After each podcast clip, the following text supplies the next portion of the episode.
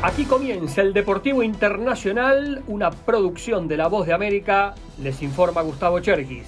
En béisbol de las grandes ligas, los entrenamientos de primavera siguen adelante y el veterano Juli Gurriel todavía no tiene contrato para la próxima temporada.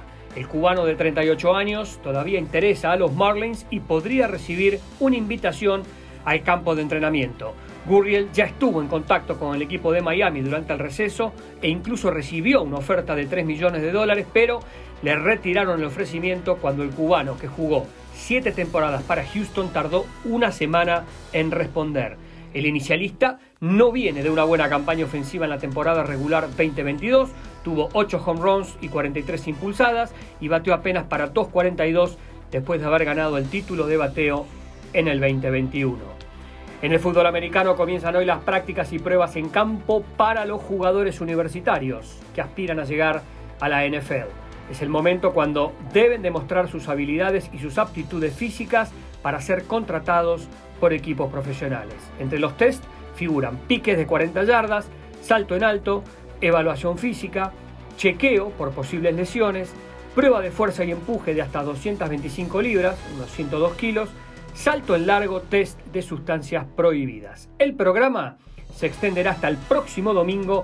De todas maneras, los aspirantes tendrán una nueva oportunidad luego de la finalización de la temporada universitaria y antes del draft o elección final de jugadores en el mes de abril.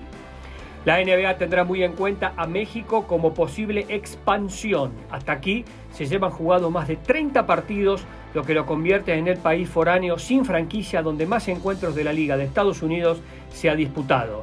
El eh, comisionado Adam Silver considera que los buenos resultados en el mercado mexicano y latino animan a la liga a pensar en la idea de expandirse hacia esas latitudes que podría llegar a cristalizarse hacia el año 2025.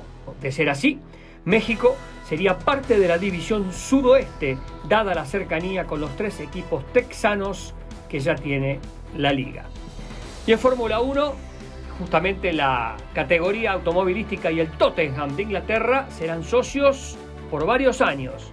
La categoría y el club de la Premier League anunciaron un acuerdo que durará más de 15 años y es la construcción de una pista de karting eléctrico en el Tottenham Hotspur Stadium.